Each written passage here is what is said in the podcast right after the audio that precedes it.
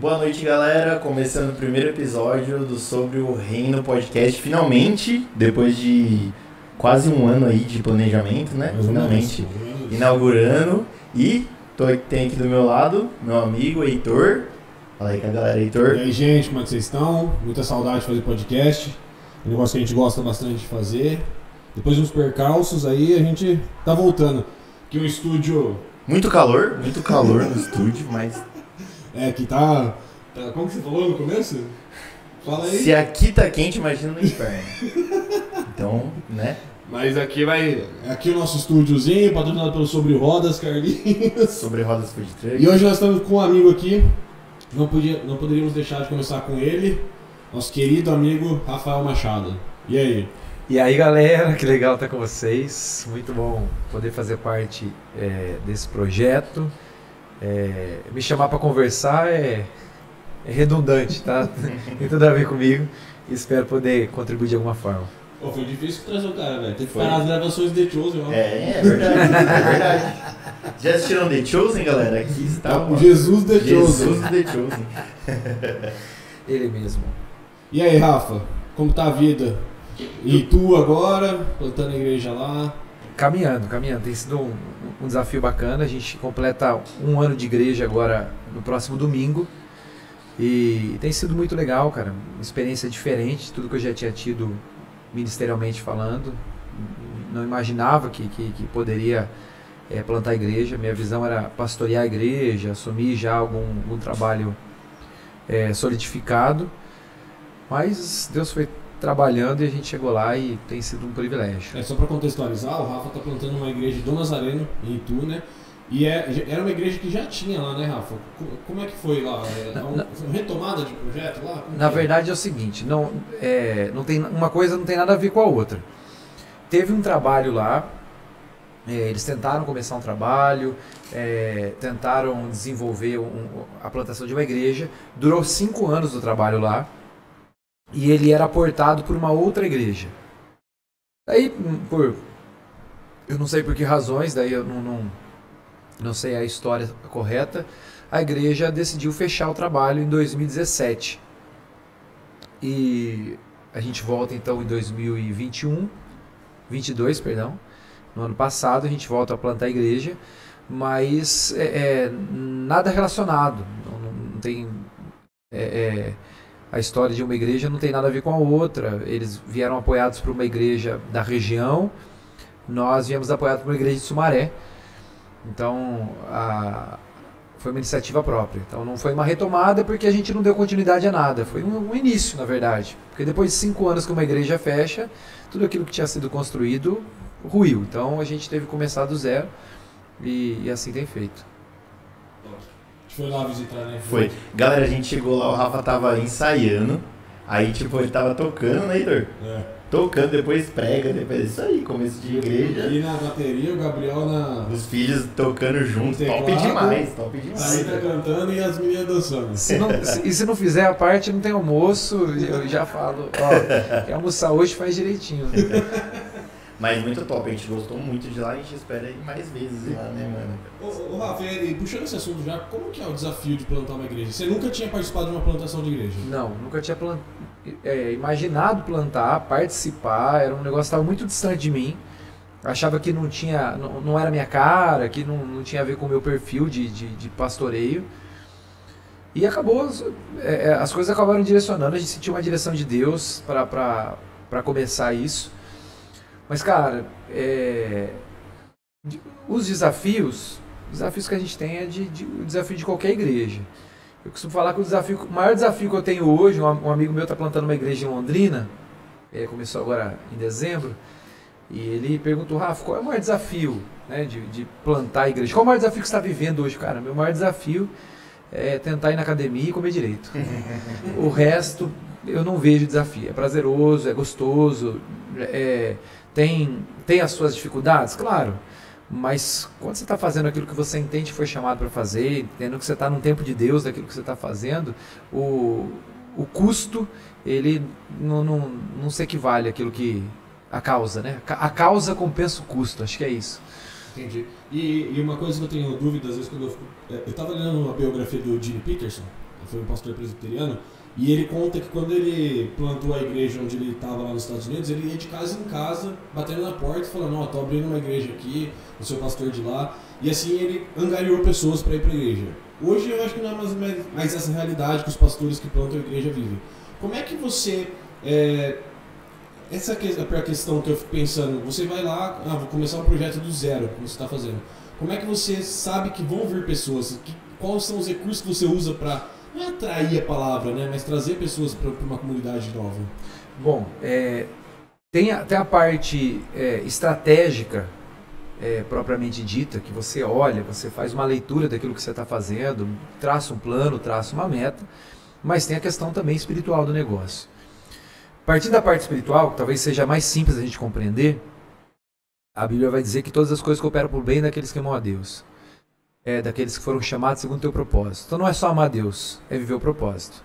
Quando você ama Deus e está vivendo o propósito de Deus para sua vida, naturalmente Deus ele trabalha a teu favor. Então não é só amar Deus, é também seguir a nuvem, tá fazendo aquilo que você precisa fazer, cumprindo o teu chamado. Então é, eu não sabia como, eu só sabia que viria. Então é, é, é essa história é até um, um, uma história que eu, eu, eu nesse um ano eu tenho contado de forma recorrente, que a gente começa a igreja no dia 12 de fevereiro, eu me mudo para a cidade um, um, mês antes, alugo o prédio, começo a reformar o prédio sozinho, não tinha membro, não tinha liderança, não tinha ninguém, então eu começo a mexer sozinho, vou lá, de, de pintor, de pedreiro, e daí eu, eu, eu tinha um, um, um primo, sobrinho da minha madrasta, que automaticamente meu primo, é, vem me ajudar na parte elétrica e a gente começa ali a trabalhar junto. Foi uma pessoa que serviu muito para mim é, é, naquilo que a gente conseguiu construir como igreja, é, estruturalmente no início. E daí no dia 12 de fevereiro estava marcado a nossa, a nossa estreia na cidade, né? Então a gente disparou alguns convites. E a igreja de Sumaré, que é a igreja que estava nos apoiando, eles foram com um ônibus e não sei quantos mil carros para lá, né? Então o primeiro culto da igreja não coube o número de pessoas que tinha na igreja. Então a gente tinha ali acho que 100, 100, 100 120 lugares, mas nunca não coube. Então eu tava brotando gente, gente na rua, gente em pé no fundo, gente sentada no chão. E foi um momento gostoso. No dia seguinte, domingo, 12 de fevereiro, foi sábado, 13 de, de fevereiro, foi o primeiro culto de domingo oficial da igreja, né? E eu cheguei com meus filhos, né? Minha esposa e meus quatro filhos.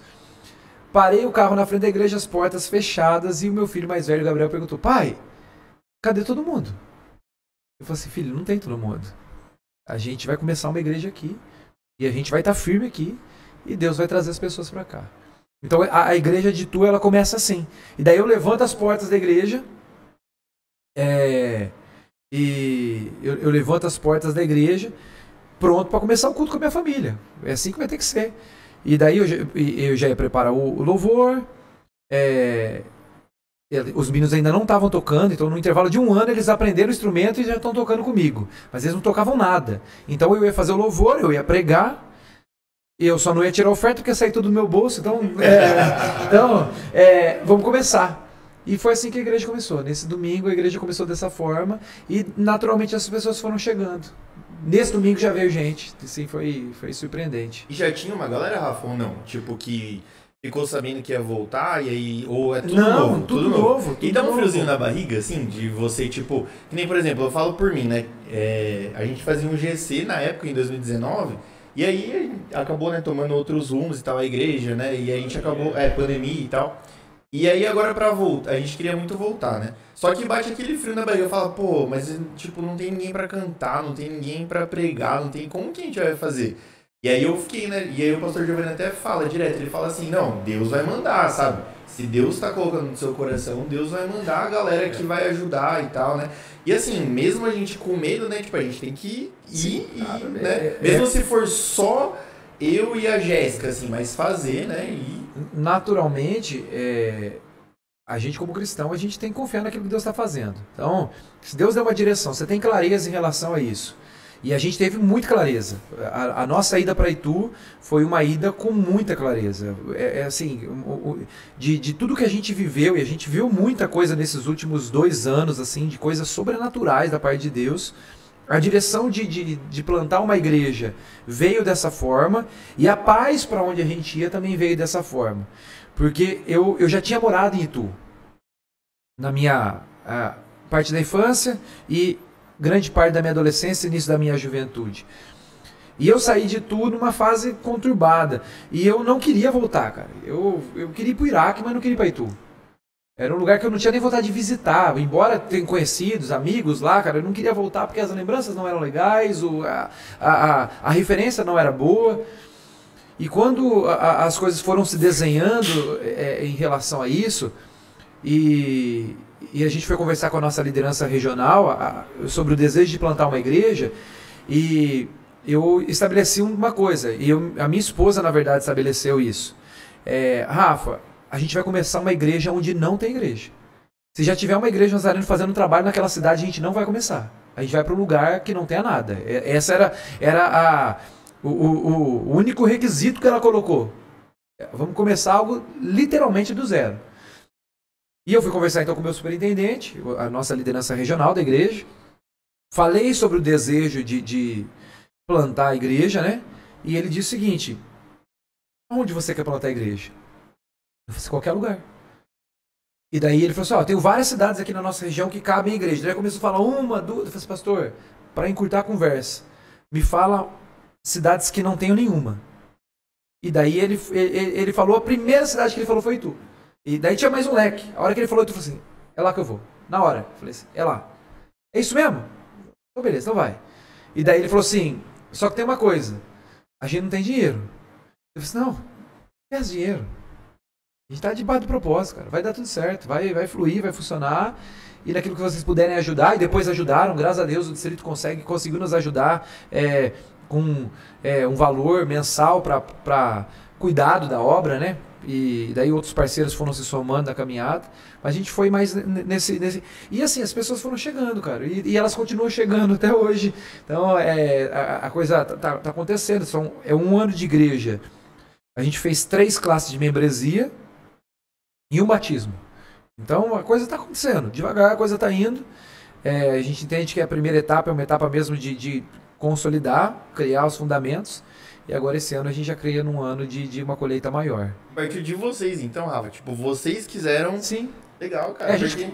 Normalmente a gente tá, tipo, acomodado num lugar, assim, tipo, aqui tá bom, não sei, mas é. aí buscar desafio, né? Legal, é, cara. É, é, interessante, assim, que é, eu fui.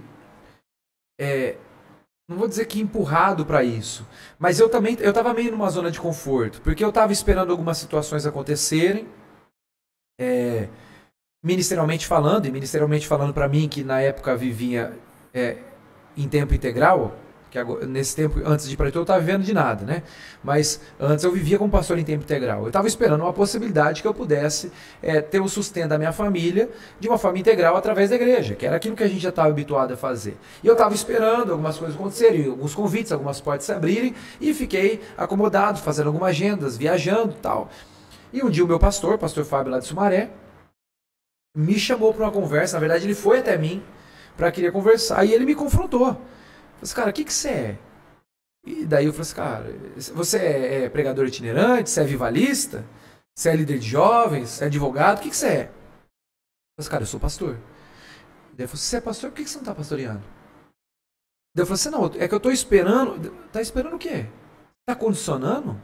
Porque se você estiver condicionando, o chamado é teu.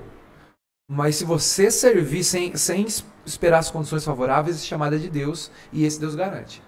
Cara, e daí eu voltei grandão, sabe? Cheguei em casa para Thalita e falei assim: ó, a gente, vai, a gente vai embora. A gente vai embora daqui, a gente vai pastorear, não sei o que vai acontecer, tal, tal. O Fábio me aconselhou a falar com o superintendente e, e, e a gente vai. E daí ela falou assim: sabe, eu, eu, eu quero plantar uma igreja. Ela falou.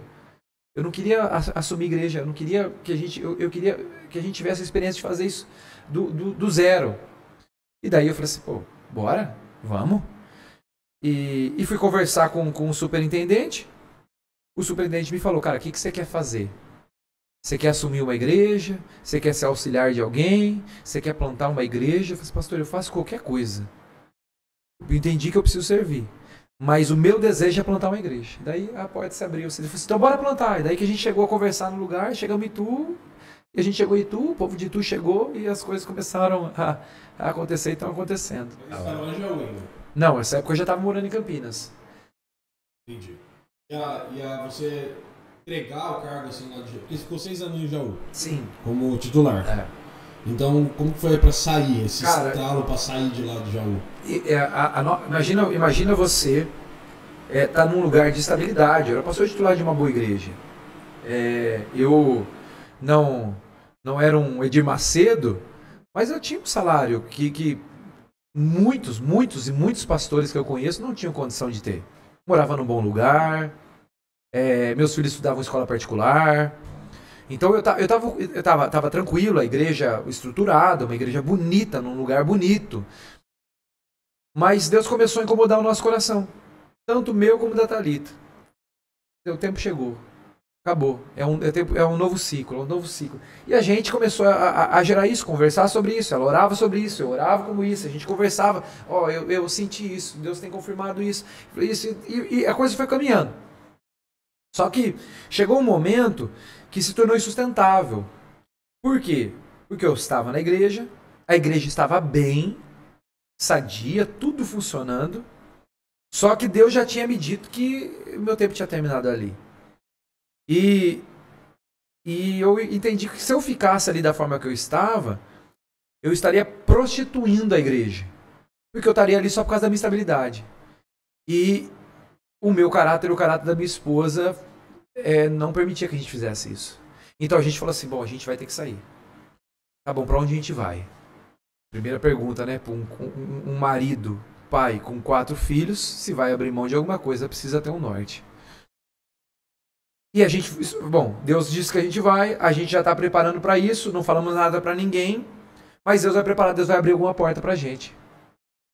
E vai esperando um convite, esperando um convite, esperando um convite. Alguém vai ligar, alguém vai ligar, alguém vai falar. Eu vou encontrar alguém, alguém- vai vai acontecer alguma coisa. E nada. E daí aconteceu que eu estava tendo um, um- dormindo e eu tive um sonho. E daí esse sonho ele é, fazia uma referência àquela passagem em que os discípulos estão no barco e Jesus vem andando sobre as águas. E daí Jesus veio, eles acham que é um fantasma. Quando Jesus chega próximo, ele se revela quem era. E daí Pedro fica todo animado e diz: Senhor, eu posso sair contigo? E daí é, era uma, daí se tornou uma cena de, de, de cinema, assim. E daí a câmera enfocou em Jesus. Daí não dava para ver Pedro, não dava para ver o barco. Jesus olhou para a câmera e falou assim: Pula do barco. Falou duas vezes: Pula do barco. E daí eu acordei e eu entendi. Assim, Deus não vai preparar nada enquanto eu não literalmente abrir a mão do que eu tenho. E daí falei com a Thalita, Thalita, é isso mesmo. É, é, se, eu, se eu sou louco, ela é mais louca ainda de acreditar nas loucuras, né? E. Meu irmão lá, o Gabriel. Isso. calma, calma. Você pode se surpreender. E daí é, a gente conversou com a nossa liderança regional, eu estava em outra região, e os caras falaram assim: pra onde vocês vão? Eu falei assim: não sei. Ah, fala a verdade, você tem algum convite, né? Eu falei assim: não tenho. E daí ele falou assim: mas como que você vai sair daí se você não tem nada? E daí eu falei assim: Deus disse. E daí, daí ele falou assim: Mas olha, imagina, eu estou numa situação difícil agora. Porque eu preciso colocar um pastor lá. Você não sabe para onde ir. Você é uma família com quatro filhos. Eu não posso deixar você na mão. E eu não tenho condição de cuidar vocês na mesma localidade que você estava sendo cuidado pela igreja. Ele falou assim: Pastor, não se preocupa comigo. Deus vai cuidar da gente. Ele que disse para a gente sair. Cuida da igreja. E deu, eles fizeram a transição da igreja. Em 30 dias a gente formou a liderança e saiu. Dia 28 de fevereiro de 2021 eu entreguei a igreja. Foi meu último dia, entreguei a chave, entreguei tudo que tinha. Entrei em casa, falei pra Thalita, e agora? Pra onde que a gente vai? Como que a gente, pra onde que a gente vai? Que, que lugar que a gente vai? Não sei. Não tinha um convite, cara. Não tinha. E eu não ia me oferecer pra ninguém, cara. Não ia, não ia te- tentar acelerar algum processo. Daí, nesse, nesse, nesse intervalo, o pastor Walter Júnior, que hoje está na Comunidade Esperança, ele é primo da minha esposa. Queremos você aqui, Pastor Walter. Que legal, cara. Ele é primo das Isso. Que legal. Ele é meu, foi meu primeiro pastor na Igreja de Nazareno. Da hora. E eu, eu, eu, eu tava meio perdido, eu precisava de um conselho. E daí, ele estava em Portugal ainda. Eu liguei para ele. Eu tava em Jaú e falei assim, pastor, é, eu preciso de uma ajuda. Eu preciso, desculpa estar tá te incomodando, não sei nem que hora que é aí, tal, tal, tal, tal. E, ó, tá acontecendo isso, isso. E eu falei assim, Rafa, já aconteceu isso comigo, eu sei, tal, tal, tal, tal. E eu falei assim, Rafa, deixa eu falar uma coisa. Eu acabei de chegar no Brasil. Quinta-feira eu vou na sua casa. Loucura. Fazia três, quatro anos que ele não vinha. E daí, eu, era uma, tipo, uma terça-feira, quinta-feira ele, ele e a pastora Renata chegaram em casa. Conversamos, foi um tempo gostoso, muitos anos que a gente não se via, então tem a questão familiar, o carinho e tal. E daí eu falei assim, Rafa, o que, que você está pensando? Eu falei assim, não sei, cara, não sei direito. Eu estou ainda pensando isso, tem uma poss... talvez eu possa fazer isso, talvez eu possa fazer tal coisa, talvez isso, talvez aquilo, pode ser que em tal lugar eu consiga, mas eu não sei. E daí eu falei assim, Rafa, vai para onde você tem casa. E daí eu falei assim, cara, eu não tenho casa, eu sou pastor, não tem nada. Daí, e eu guardei isso. Despedi, fomos embora, tal, tal, tal, tal. Eu fiquei martelando esse negócio e falei para Talita, bom, a gente começou o nosso ministério na Igreja Nazareno em Garça, mais no interior de São Paulo. A família da minha esposa é toda de Garça. A gente se casou em Garça. Então, é, é, eu, eu pensei, falei assim, bom, a nossa casa é lá. Imagina, poder, depois de. de é, é eu já tava, fiquei seis anos em, em, Jaú, mais quase dois anos em Bauru, então a gente estava há oito anos longe de casa. E daí eu falei assim, bom, é uma boa possibilidade. Eu não sabia para onde ir. Eu falei assim, cara, de alguma forma, eu, eu posso cumprir o que o pastor Walter falou, vou agradar minha esposa, porque vai estar perto da família, vai, né? A igreja de Garça era uma igreja que é, sempre contou com a gente, então uma igreja que eu, eu, sempre fui bem servido lá e sempre tive a oportunidade de servir. Então, o pastor é, gosta muito de mim, a igreja gosta muito de mim. E daí eu vou até Garça, pego a, minha, a Thalita, fecho a minha casa em Jaú, vou para Garça, vou resolver isso. Vamos para lá, fui na igreja, fui no culto, preguei no culto. Acabou o culto, o, pastor saiu para conversar comigo. Ele, e, e ele falou assim: é, o, o, o, Rafael, olha, eu já estou é, com idade um pouco avançada, muito tempo de pastoreio. Assim, você é uma pessoa que, que, quem sabe, futuramente podia assumir a igreja, ficar aqui, próximo da família, né? A igreja com uma condição boa, uma igreja muito bem estruturada, muito bem gerida, uma igreja legal na cidade, sabe? Eu falei assim, pronto. Que eu tenho casa aqui, tem igreja aqui, tem tudo aqui, tem amigo aqui, tem um monte de coisa aqui. E daí eu cheguei para Thalita e falei assim, amor, é, lembra aquilo que o, o, o, o, Juninho tinha falado? A gente chama de Juninho, mas é o Walter Júnior, né? Mas é primo, né? É, lembra que o pastor Walter tinha falado isso? Quem sabe a nossa casa é, é tempo de voltar para casa. Ela falou assim, Rafa, a gente não vai voltar para cá. Assim, aquilo que a gente, a, as etapas que a gente venceu, a gente não vai viver de novo. É tempo de andar para frente. Então, eu tô tentando agradar vocês e você tá agora fazendo isso comigo, né? Assim, eu tô, eu tô tentando te ajudar e você tá me atrapalhando. Daí aconteceu, cara, daí foi uma das coisas mais loucas, assim, que, que naqueles dias, eu ainda perdido, sem um, um, um tostão de salário, aluguel em, em, em Jaú, porque as nossas coisas estavam lá, um amigo nosso daqui de Campinas me liga. Pedro Amadeu, pastor do Nazatim na Central. Próximo convidado. É. Fala que eu falei bem dele, tá? Ele vai ver, ele vai ver. E, e ele me ligou e falou assim: Rafa, aonde você tá? Eu falei assim, cara, eu tô é, aqui em Garça, na casa do meu sogro. Não, não. Pastoreando. Eu falei, cara, não sei ainda. Mas você não tá mais já, falei assim, como pastor, não. Mas pra onde que você vai? Eu falei assim, cara, não sei. E daí ele falou assim, ó, é o seguinte. A minha família, eles estavam tentando vender um apartamento. E eles tentavam vender o apartamento, não conseguiam. Estavam tentando alugar o apartamento, não conseguia. A gente estava orando aqui. Deus falou com a minha mãe. Deus falou com meu pai. Deus falou comigo que esse apartamento é para você morar. E daí acendeu aqui, ó. Pum. Vai pra onde você tem casa. E daí o nosso coração acendeu na hora.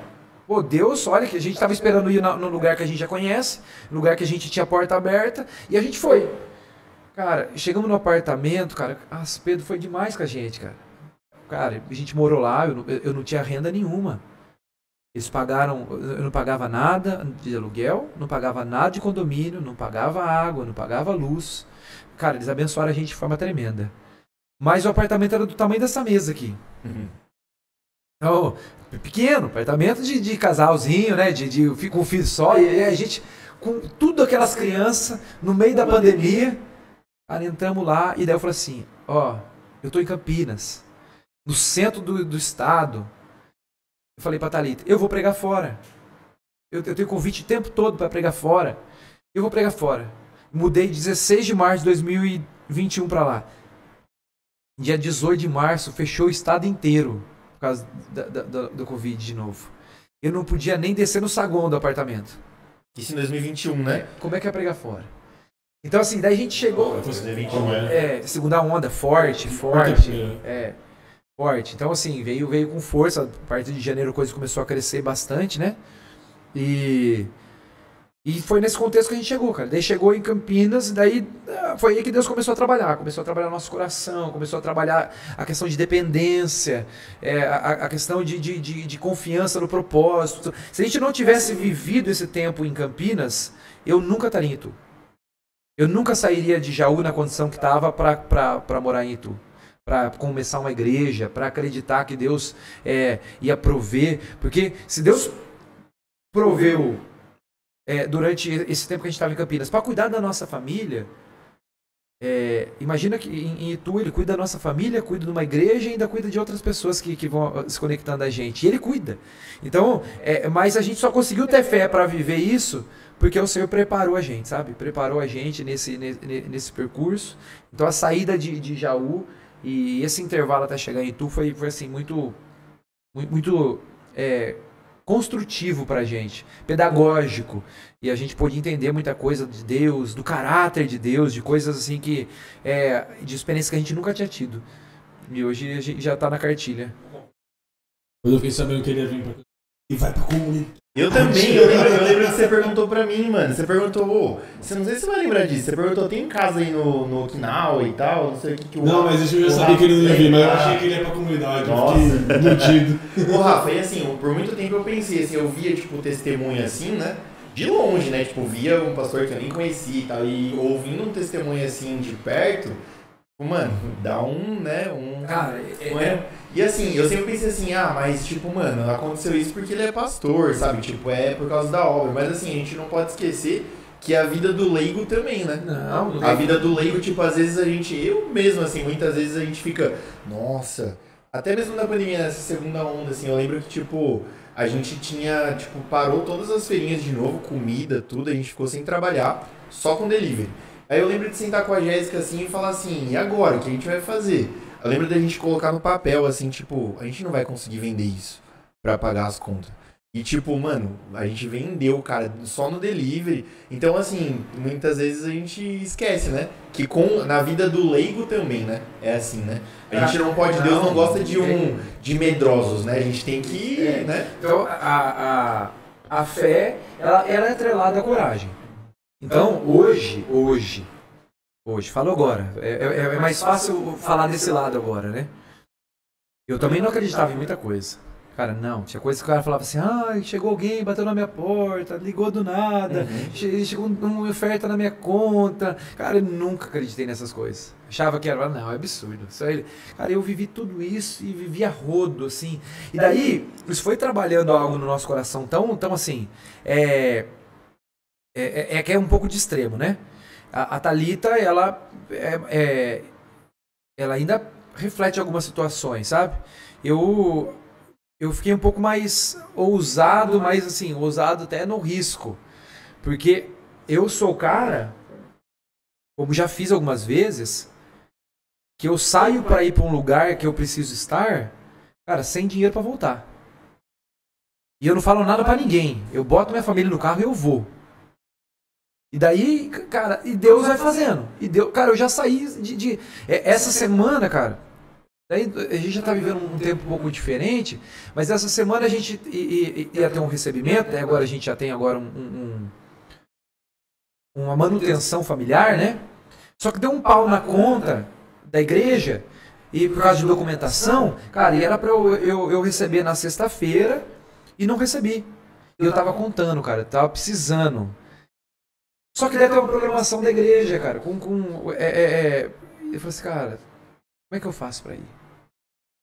Eu falei assim, ah, eu olhei pro, combustível do carro. Eu falei assim, acho que dá. Acho que dá. E daí, a hora que eu fui, a hora que eu, no meio do caminho, assim, os três pontinhos que tinha de combustível, o devorador chupou. Eu falei assim, como é que eu falo pra Metalita que eu vou voltar agora com isso aqui de combustível?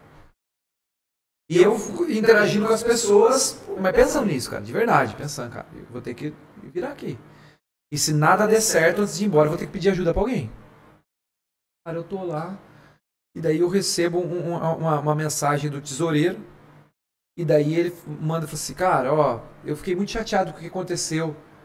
Manda à noite, essa hora que eu tava. A hora, a hora de, eu fiquei muito chateado com o que aconteceu. Eu tô mandando aqui uma, uma ajuda, não, é, não resolve, mas é só pra você não ficar na mão no final de semana. Cara. Meu Deus do céu. Assim. Isso, cara, é, é, é nessas coisas, é o, tempo, é o tempo todo acontecendo. É o tempo todo acontecendo. Essa semana, semana passada, a gente estava numa reunião aqui na sede nacional ali Barão Geraldo. E os líderes de todo o Brasil estavam ali, os superintendentes, né? E eu estava ajudando na organização, logística, é, hospedagem dos caras, translado.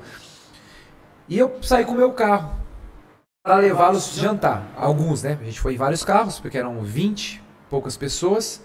Mas no meu carro eu levei três deles, líderes do Brasil. Um lá do Nordeste, um aqui do estado de São Paulo e um lá do Sul. Na volta, terça-feira passada, caiu uma chuva e tudo que tinha que chover no mundo choveu em Campinas. E eu tava voltando para eles com eles do Dom Pedro. E o meu carro tava precisando fazer algumas coisinhas, mas eu precisava botar em uso ali, mas é coisa, não era coisa muito pesada, mas precisava fazer. A hora começou essa chuva.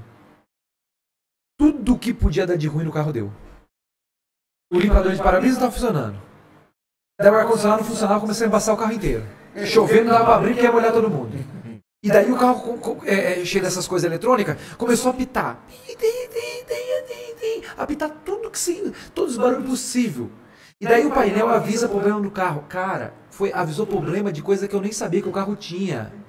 Problema no assento ejetável, problema no, no, é, na turbina esquerda, cara, problema na direção, problema no câmbio. E daí eu, eu, eu, eu ainda tentando, eu, eu, tentando levar assim, daí eu falei pra eles, ó, oh, gente, desculpa. Eu vou ter que encostar o carro aqui, senão não vai morrer. Então os caras, tipo, por que, ele tá com o limpador ligado? não falando pra eles problema. Daí eu encostei o carro, cara.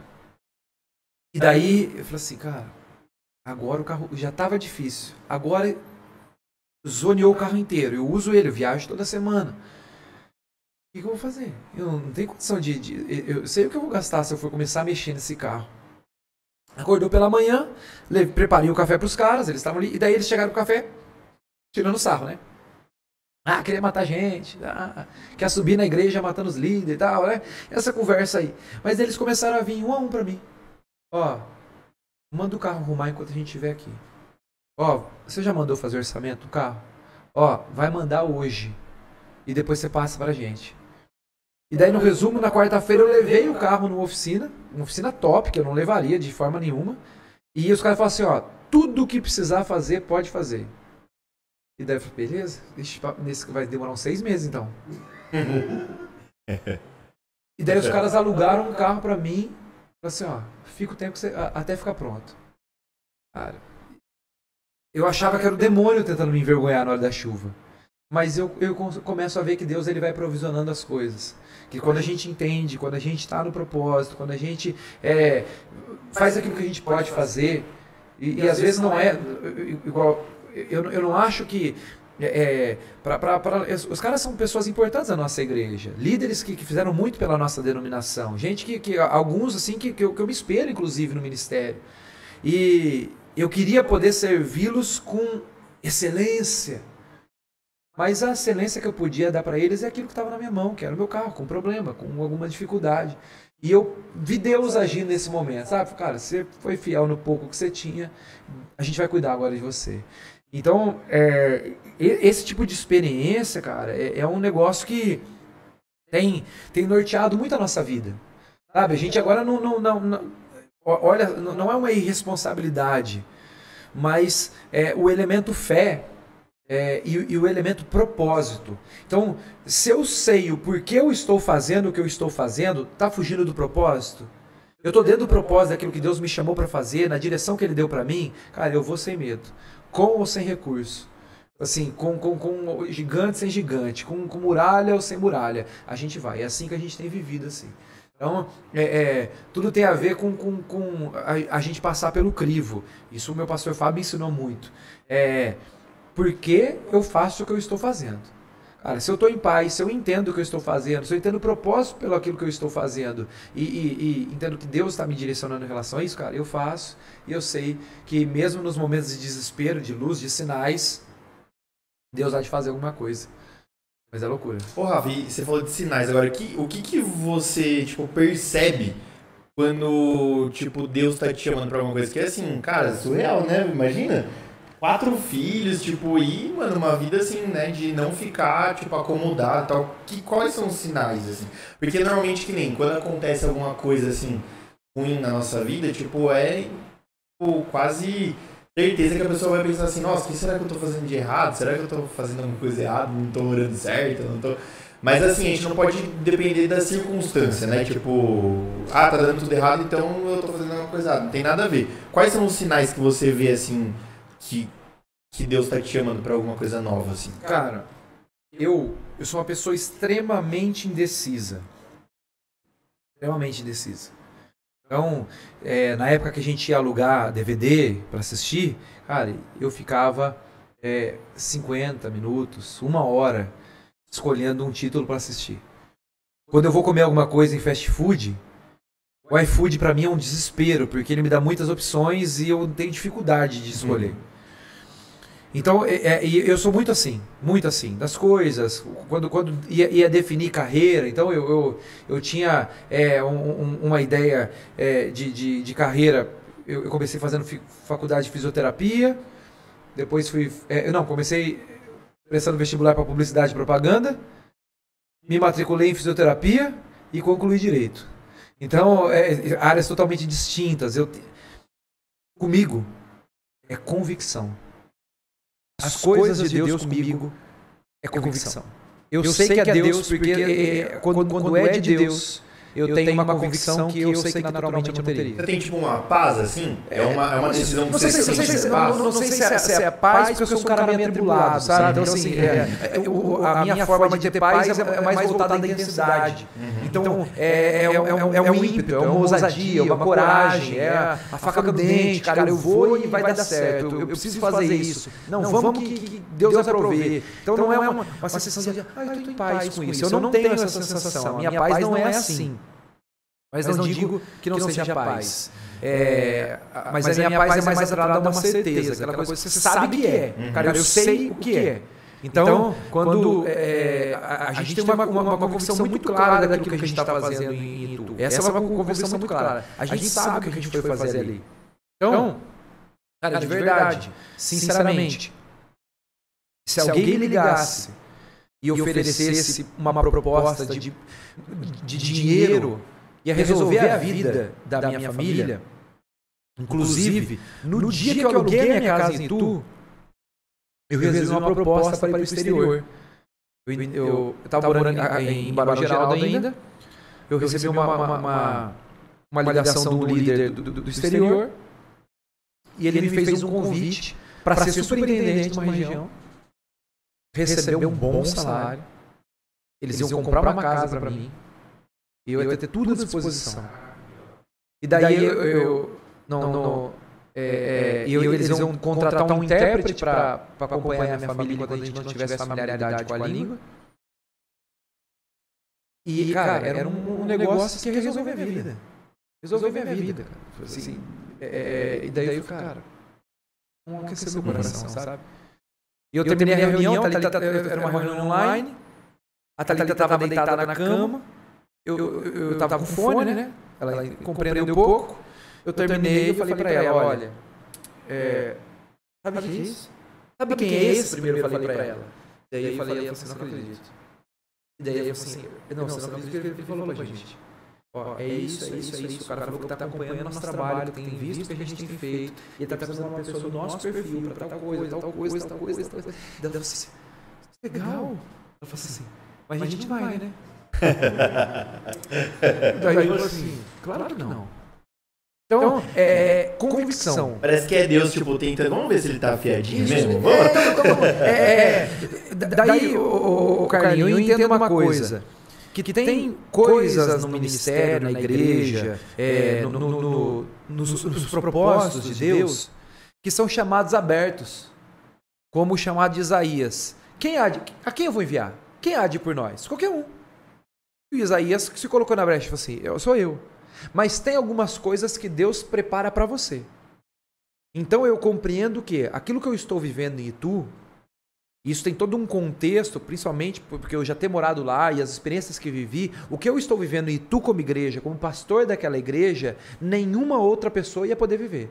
Podia ter um outro trabalho em Itu, com uma outra forma, com uma outra perspectiva, alcançando um outro número de pessoas, é, mas isso eu creio que, que Deus preparou para a gente preparou para a nossa família. E, e, e, a gente tem é, confirmações disso através daquilo que a gente tem visto, como isso tem acontecido, a forma que a nossa família se envolveu, a forma que é, os meus filhos se, é, é vou usar, é, é, se floresceram nesse, no lugar, sabe? Eles ficaram seis anos lá.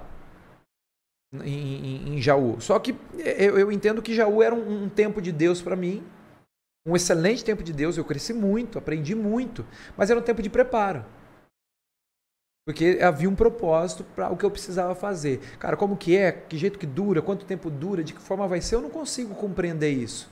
Mas o que nos levou para lá foi essa convicção. E, e, e, qualquer coisa que acontece, daí porque quando eu saí de Jaú precisando de casa, precisando de um salário, precisando de dar uma segurança para minha vida, talvez qualquer coisa tinha me pegado. Mas a gente viveu um tempo de dependência do Senhor tão claro que a gente vive o propósito. Não dá para vir por proposta. A gente entendeu que o propósito sustenta. A proposta, ela muitas vezes te engana. Então, é, é, a convicção se tornou algo é, é, é, é forte em relação àquilo que a gente está fazendo. A gente tem convicção daquilo que a gente está fazendo. Em nenhum momento a gente questionou, em nenhum momento a gente duvidou, em nenhum momento a gente colocou em xeque o trabalho. Embora naturalmente você vai lidar com adversidades, vai lidar com gente pessoas, cada um tem a sua expectativa, cada um tem o seu jeito, mas essa convicção, cara, essa convicção para a gente é incontestável. E isso para mim, no meu caso, eu, eu, eu, compreendo que Deus fala de várias formas, mas comigo a convicção é sempre o elemento mais forte. Às vezes Deus fala através de alguém, às vezes Deus fala através de um texto bíblico, de um louvor, de uma mensagem, de um sermão, mas a maior parte do tempo que Deus fala comigo é através de convicção. São clara. Uhum. E hoje você, tipo, você acha que todo cristão é chamado a, a, a ser. a fugir do, do, do comodismo? Ou você acha que, tipo, vai de pessoa para pessoa? Qual que é o cenário? Tipo, o que, que você acha da igreja hoje? Que é, como que a galera tá, assim? E assim, eu às vezes eu vejo, tipo, nossa, velho, é, é, ótimo ir pra igreja e tal, mas sabe quando dá aquela, tipo, mano, vamos atrás da galera que tá precisando, sabe? Aquele. Eu sei que tem uns chamados, né, específicos Sim. de evangelismo urbano, etc. Mas você acha que o, o, todo cristão é chamado a ser ousado, assim? A não ficar no, num. Fé é coragem. Né? É, a Bíblia vai dizer que os tímidos não é a pessoa introspectiva, né? É, mas o tímido é aquele que não, não, não ousa, aquele que não, não, não crê, que não avança além daquilo que ele está vendo, além daquilo que está na sua zona de conforto. Então, naturalmente, todo cristão ele é chamado a ousar, de alguma forma. Então, é, eu só que eu não crio uma teologia em cima da minha própria experiência. Uhum. Porque em outro momento, eu comprei uma teologia da experiência dos outros, que era do pastor que tinha que, que, que cara, a primeira coisa é a igreja, para assim, se você não deixar por causa da igreja, e eu, eu, eu sangrei muito minha família por causa disso. Hoje eu não sou mais assim. Hoje o tempo com a minha família é, é tempo com a minha família. Assim, embora a gente tenha muitos compromissos, a gente sempre consegue. E o, o, o, o que, uma coisa que, que tu me trouxe é que em todos os lugares que eu pastoreei anteriormente, é, a minha família, eu era o pastor da igreja e a minha família pertencia à igreja. Hoje nós entendemos que nós somos os plantadores da igreja. Então, uma coisa, a nossa família está envolvida. Mas antes eu comprei, eu comprei uma ideia errada. Então, assim, por quê? Porque alguns homens que viveram isso, de ah, eu, ó, não, eu fui lá, eu fiz isso, tem que ser assim, não sei o que lá, se você não fizer isso, ah, não, sua esposa tem que te seguir, ah, obriga os seus filhos a isso. Tá... Porque tiveram experiências e criaram doutrina em cima da experiência. Isso é errado. Então eu não crio uma doutrina em cima da, da, da experiência que a gente tem. Porque é, é, a gente foi tido como louco. Louco. Quando, quando transicionamos de Jaú para viver o que a gente viveu nesses últimos tempos, as pessoas tratavam a gente como louco, de conversar com outras pessoas, você fala, cara, aconselha eles. E de algumas pessoas abertamente falam assim, cara, ô louco, falta de juízo. E daí a, a, o tempo passa, né? E a gente continua sendo os loucos. Só que a gente é o louco que os outros pedem conselho agora. Uhum. Então, quando a pessoa ela quer usar, ela quer dar um passo de fé, ela quer fazer alguma coisa diferente, cara, frequentemente o telefone toca. Fala assim, de, de, cara, eu tô indo aqui, tô indo plantar uma igreja, eu tô pensando em fazer isso, cara, me ajuda, como que eu faço isso, aquilo, aquilo outro. E daí eu aconselho naquilo que eu acho que é importante, mas eu não crio uma doutrina em cima da minha experiência. Eu tenho a clara convicção que aquilo que a gente viveu, de ousadia, de fé, de mergulhar mesmo, cara, é, para pessoas que não foram direcionadas para isso é irresponsabilidade e até pecado. Então, eu entendi de Deus, a gente entendeu de Deus, as coisas foram acontecendo assim, Deus foi confirmando, Deus foi falando. É, e a gente viveu isso dessa forma. Mas, resumindo isso que você perguntou, todo cristão precisa ser usado, porque a fé é ousadia. É esperar aquilo que ninguém está esperando, é enxergar aquilo que ninguém enxerga. Isso é ousadia. Mas a, a, a, forma que isso vai ser é, desenvolvido, e daí é uma experiência gradativa. Às vezes, é, fé para você, um exemplo é, básico, às vezes fé para você, às vezes dá uma palavra de, de, de, de encorajamento para uma pessoa que vai comprar um lanche seu. De a hora que a pessoa fica, ó, Deus abençoe. Ó, Jesus ama você. Então, e daí para outras, pode ser usado. Eu não vejo ninguém fazendo isso. Mas para um pastor, para uma pessoa que está vivendo, ou para uma pessoa que foi chamada para outra coisa, uma pessoa que foi chamada. Então a ousadia ela é algo muito subjetivo. Mas ela nos tira da zona de conforto, isso deve acontecer de qualquer forma para o cristão. E não é que tipo Deus está chamando todo mundo para tipo ah, mudar de lugar, não, não, não é isso, é que nem você falou agora, ousadia no nas pequenas coisas, né, Rafa? Você ouviu muito disso? Tipo, nossa, que cara maluco, você tá Sim, tá louco, você tá é, irresponsável isso. e tal. E todo esse processo, Rafa, nunca faltou, nunca teve, tipo, sempre teve presente o medo ou não? Porque assim, como que era assim, você, beleza, ter essa convicção, mas ainda tinha, tem aquele friozinho na barriga, um tipo, medo, sei lá. É... Quando com todas essas mudanças, né? Quando a Bíblia conta a história do rei Josafá, ela vai dizer que os meonitas, os amonitas e os corintianos, um monte de gente se levantou contra ele e vieram no grande exército. Ele recebeu a informação de que viriam muitos, acho que é a segunda Crônicas 20 esse texto, salvo engano. E o que acontece é que o texto diz que Josafá teve medo. Mas ele pôs-se a buscar o Senhor. Medo é uma resposta natural da condição humana mas ser governado pelo medo, e daí talvez seja um pouco de ausência de fé. Então, eu posso ter medo, mas eu não posso ficar parado no medo. Então teve dias, cara, que a única coisa que eu e a Thalita podia fazer era chorar e orar, e isso valeu, cara. Era o que a gente podia fazer para enfrentar os nossos medos. E quando a gente enfrentou os nossos medos, o Senhor vem a nosso favor. Então, é, o, o, a gente não pode dizer que, que é, é, esses, esses, sentimentos humanos eles não vão é, conflitar, porque isso faz parte do nosso ser. E é, e é, principalmente nisso que a graça de Deus tende a se manifestar, que o poder dele venha a nos aperfeiçoar. Porque se todo mundo fosse santo, pleno e corajoso, cara, aonde estariam os testemunhos? É mais fácil dizer, cara, eu passei, sofri, tive medo e venci. Do que dizer, ah, eu sempre soube que ia dar certo, cara. Uhum. Ah, eu estava em paz. Não, não, não, me preocupei em nenhuma hora. Não, isso faz parte da nossa condição humana. Assim, Jesus viveu isso quando estava prestes a ser preso e crucificado. Então, a, o medo, a angústia daquilo que estava para acontecer. Mas o medo e a angústia deram lugar à convicção e a consciência. Ó, Senhor, se der, afasta. Eu estou com medo. Mas se não der, Seja feita a tua vontade, eu vou confiar independente do meu medo.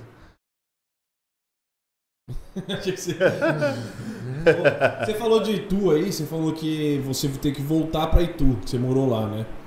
E, é, e eu lembro que você pregou no acampamento do ano passado, acho que foi no de carnaval, mas você pregou sobre redenção, né? Que essa volta sua pra Itu é uma espécie de redenção, Ressignificação. ressignificação da tua imagem naquela cidade, né? É. E aí foi a época do emo? Era em Itu que você era emo? Eu, eu fui emo em Itu. Eu, eu, eu, eu, come- eu- Esse emo não é pegado, antes de mais nada, mas Eu conta come- um pouquinho da tua trajetória pra eu gente. comecei emo em Itu, mas terminei emo em Marília, que- quando eu fui pra lá. É, essa questão da, da, da minha caminhada, cara, eu tive alguns problemas familiares sérios, né? De- desde a infância, meus pais se separaram muito cedo. Daí eu morei um tempo com a minha mãe, minha mãe se envolveu com um homem, é, é, contraiu HIV. E, e daí a gente foi morar com minha avó, depois foi morar com meu pai no segundo casamento. E, e eu fui crescendo aí meio, meio revoltado em algumas questões. Então fui, fui pendendo para várias coisas, né? Drogas, bebidas, é, noitadas. E, e acabei me, me identificando com, com. Sempre gostei de música. E acabei me identificando com algumas coisas alternativas. E nessa época, é, era 2003, 2004 mais ou menos. Era a época que o emocore chegou no Brasil. Começou a crescer muito, muitas bandas que, que é, al- alternativas começaram a ganhar um pouco mais de projeção.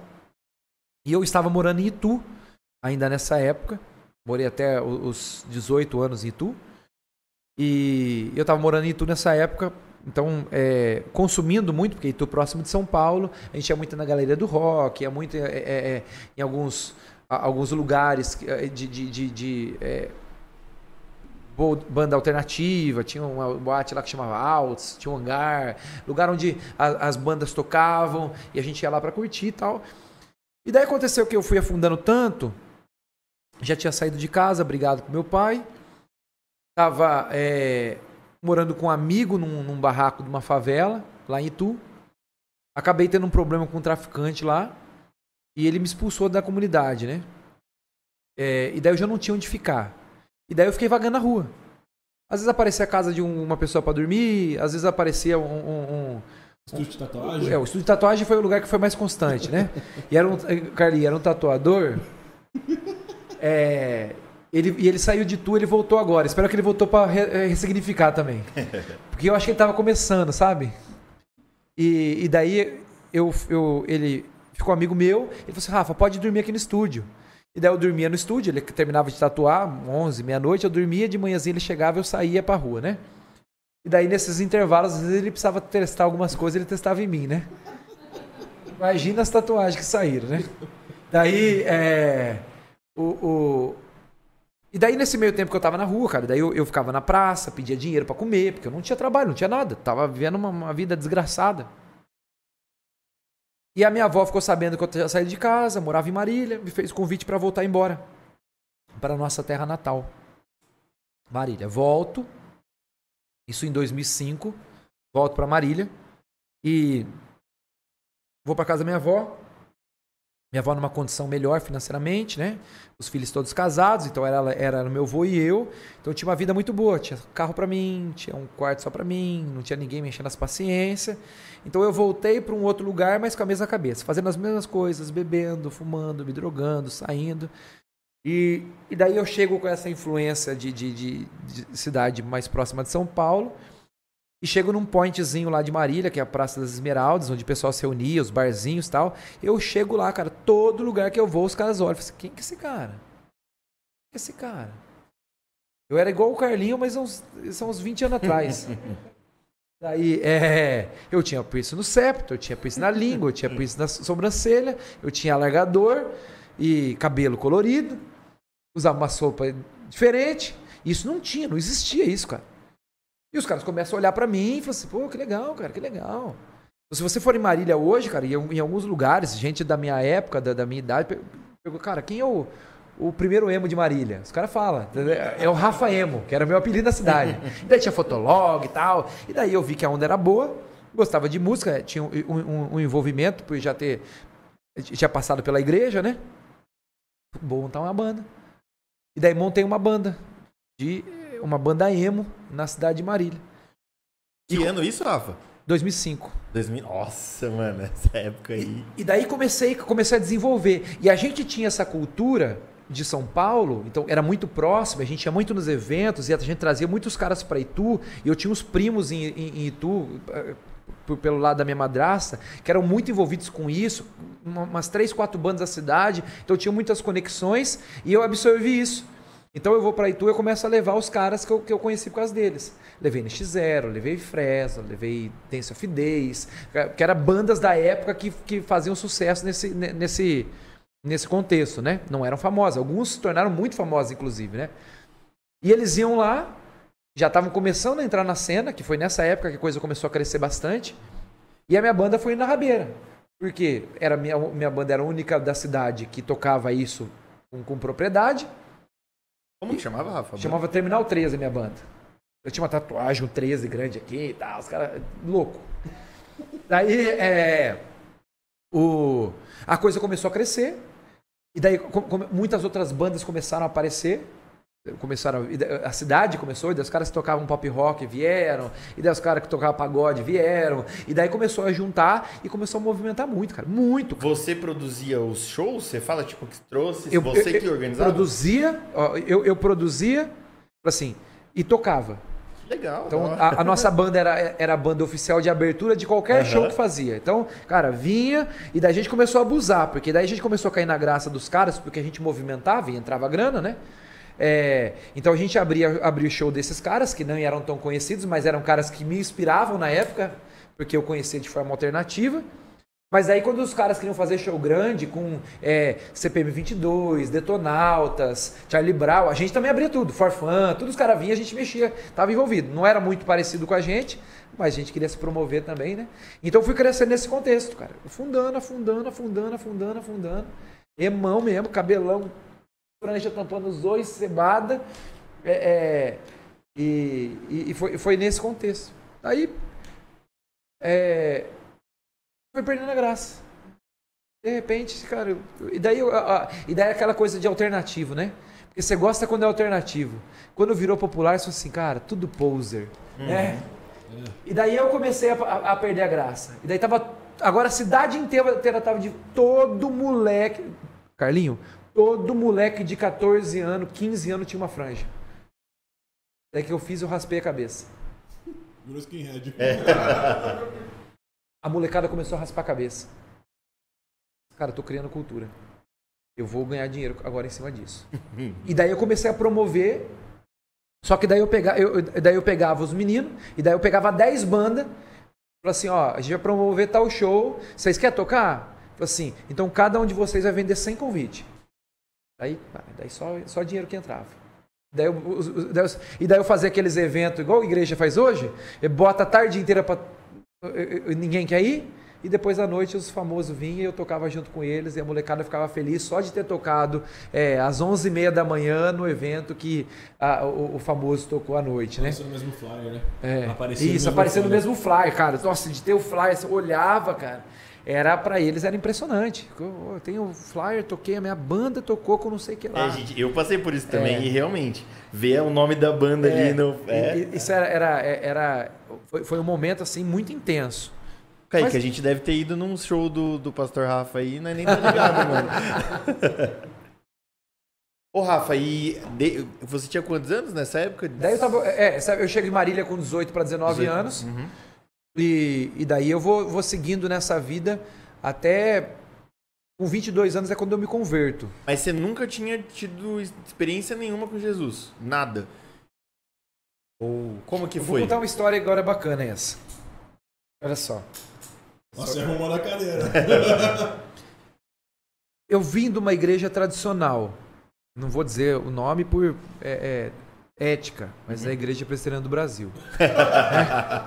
É, e, e- e eu tava. é, é, uma igreja tradicional, de, de- de, é, um cunho mais tradicional. É, a minha família era. Então, meu pai e minha madrasta serviam na igreja. E, e eu ia também, então, desde o tempo que morei com eles, né? Fui morar com meu pai, eu estava com quase 10 anos. Eu ia, participava das coisas, era envolvido. Embora tinha umas crises, embora dava uma escorregadinha, eu ainda ia, era constante. Meu pai me obrigava a ser constante nessa questão. Desde sempre, desde molequinho, essa vivência de igreja? Tipo, tem que ir pra igreja ou não? De, desde os 10 anos, quando eu fui morar com meu pai, Desde sempre. os 10, ah. Sempre. Todo domingo na igreja. Até os conflitos quando eu com 17 para 18 anos, que é quando eu rompo com a família, com meu pai, com tudo, com a igreja, com todo mundo. É, e eu tava indo, cara, com 15 anos.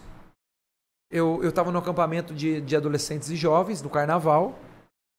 E veio um pastor, e, e tinha um seminarista da igreja que trabalha na nossa igreja.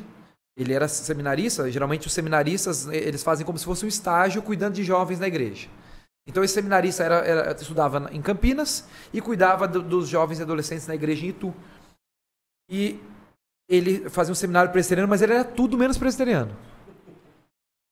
E ele começou a pregar no, no- no- acampamento e ele pregou sobre Atos, capítulo número 2. Cara, e, e eu vi que ele pregava e a coisa estava querendo esquentar. Eu vi que ele pregava e a coisa estava querendo esquentar. E nesse dia que ele pregou, era acampamento carnaval, era domingo que ele pregou. Domingo, eu não esqueço nunca. Porque domingo, os pastores que estão no acampamento têm que voltar para o culto. Então o pastor titular não estava lá, o pastor auxiliar não estava lá, só estava o seminarista e nós. E daí, meu irmão, daí chamanaias. E daí o, o- o- o- ele pregou, cara, fez um apelo, o fogo pegou. E eu fiquei ali catatônico, cara. Esquisito isso aí. Achei que era coisa de igreja, parece roda, gira de macumba agora, gritando, chorando. E que coisa esquisita. Fiquei meio em crise, cara. E eu vou dormir nesse dia. Eu vou dormir nesse dia. Tô deitado ali no, no, no- quarto que eu estava, né? Era, uma chácara, tava numa sala grande ali, mais umas 15 pessoas. Mas eu vou dormir primeiro, deitei primeiro lá. Porque tava meio, fiquei meio, meio quieto com o que tinha acontecido. Eu deito ali. é, e, e com, com mais. E daí tinha mais dois amigos que, que chegam. Dois loucos também. E, e a gente começa a conversar sobre o que aconteceu. Cara, que doideira, bicho. Esse negócio desse. nó- estranho, cara. Nossa, é desconfortável. Era, as conversas de, de religioso, sabe? E acabou, cara, a gente de- bravo, bravo o que tinha acontecido. Assim, não entendendo o que tinha acontecido. Falei assim, cara, não, tá errado isso. Vamos orar por eles, né? Orar por eles, tá? E a gente foi orar. E a gente começou a orar naquele momento. E da oração foi virando, foi mudando. E da oração começou ne- nessa questão. Assim, e, e da- daí é- é- essa oração virou um clamor de todo mundo orando junto, o que nunca acontece. Não numa igreja tradicional desse, de- de- dessa forma, pelo menos da que eu estava. E daí, no- do, do- o jeito que estava, eu, eu- eu comecei a orar, comecei a falar, e eu falei assim, Deus, se o que aconteceu em Atos 2 é verdade, se o que aconteceu aqui é verdade, toque em mim também. Irmão, e daí ventou naquele quarto de porta fechada, e foi um mover de Deus ali, cara. E daí eu, eu- tomou os irmãos em mistério ali, foi um negócio forte. E a, a gente chora, e a gente se emociona, e, e- e, assim, a gente sente o negócio com o coração aquecido. E daí a gente volta para a igreja. Volta para a igreja. Todo mundo que tinha tido a experiência antes da gente, aquilo que tinha acontecido no culto, que não sei se foi igual a nossa, mas foi uma experiência, volta, cara, para a mesma coisa. Só que nós era o rebelde da igreja. Então a gente não tinha problema em discordar. E a gente voltou com isso para a igreja e falou assim: gente, vocês não vão acreditar o que aconteceu. E a gente começa a falar sobre isso, sobre a experiência, sobre aquilo que Deus tinha feito, sobre aquilo que Deus tinha falado, sobre aquilo que Deus tinha movido. E a gente começa a falar para os jovens, fala para a equipe, fala para os líderes, fala para o pastor, chega no conselho, que são os líderes da igreja. E daí os líderes da igreja, eles chamam. Diz, ó, isso não é real. Essa experiência não é de Deus. Nós não acreditamos nisso. Não é isso que é a nossa confissão de fé, da qual vocês são ensinados, doutrinados e professaram isso através do batismo, porque a gente tinha sido batizado, só dois pinguinhos na testa, mas fomos batizados, é, professa. E daí, cara, a partir desse dia, é, eu desconstruí a- a- essa questão religiosa. Porque eu tinha tido uma experiência é, maravilhosa. Eu nunca tinha entrado em nenhuma outra denominação evangélica, não conhecia nenhuma outra. Para mim, isso, é- é- a igreja presbiteriana nunca existia. Talvez, na, na, pelo meu entendimento, pela minha formação, se eu passasse na frente de uma igreja batista, eu achar que era uma seita, ou uma religião, uma Assembleia de Deus, eu achar que era qualquer outra coisa. Eu não tinha essa convicção. Eu não tinha sido ensinado para isso. Eu não tinha sido. Tudo que eu vivi estava ali dentro. E daí eu tive uma experiência maravilhosa que eu achava que era de Deus e os caras estavam falando que não era de Deus. E quem estava falando eram os meus líderes. E aquilo trouxe um conflito para mim, cara, que me, me fez desiludir, porque, cara, se, se, o que eu senti foi tão bom e eu achei que é de Deus, não é de Deus, e aquilo que eles estão falando que é de Deus não fala o meu coração, cara, e agora? E daí, depois dessa etapa aí com 15 anos, cara, e daí a minha vida começou a afundar. E daí eu me envolvi com más companhias, daí eu comecei a bater de frente com meu pai, que era um dos líderes da igreja, que também estava figurado em relação a isso, e tinha uma compreensão diferente da experiência que eu tinha tido. Hoje eu tenho maturidade para entender muita coisa que eu não tinha também na, na época. Mas para um menino de 15 anos, cara, é, com todas as, as crises que eu já carregava, cara, isso aí foi, foi um peso muito grande. E daí eu, eu, eu, eu, isso me afastou da igreja. Literalmente me afastou. Meu coração saiu da igreja naquele dia e o meu corpo foi saindo gradativamente. Então, à medida que eu fui ganhando autonomia, cara, eu já falava, eu já não, hoje eu não vou no culto. Hoje eu tenho compromisso. Ah, hoje eu arranjei um bico para fazer. Ah, hoje eu não vou, vai você. E daí eu já fui distanciando, distanciando. Daí isso naturalmente os conflitos familiares foram aumentando. E daí a gente acabou eu, eu rompendo de uma vez e, então assim, eu fiquei afastado e daí de, de, de, desse tempo de igreja, de nada, por até os 22 anos. Quando você se converteu de novo, né? Na verdade, quando você se converteu foi já na Nazareno? Eu me converti numa igreja batista.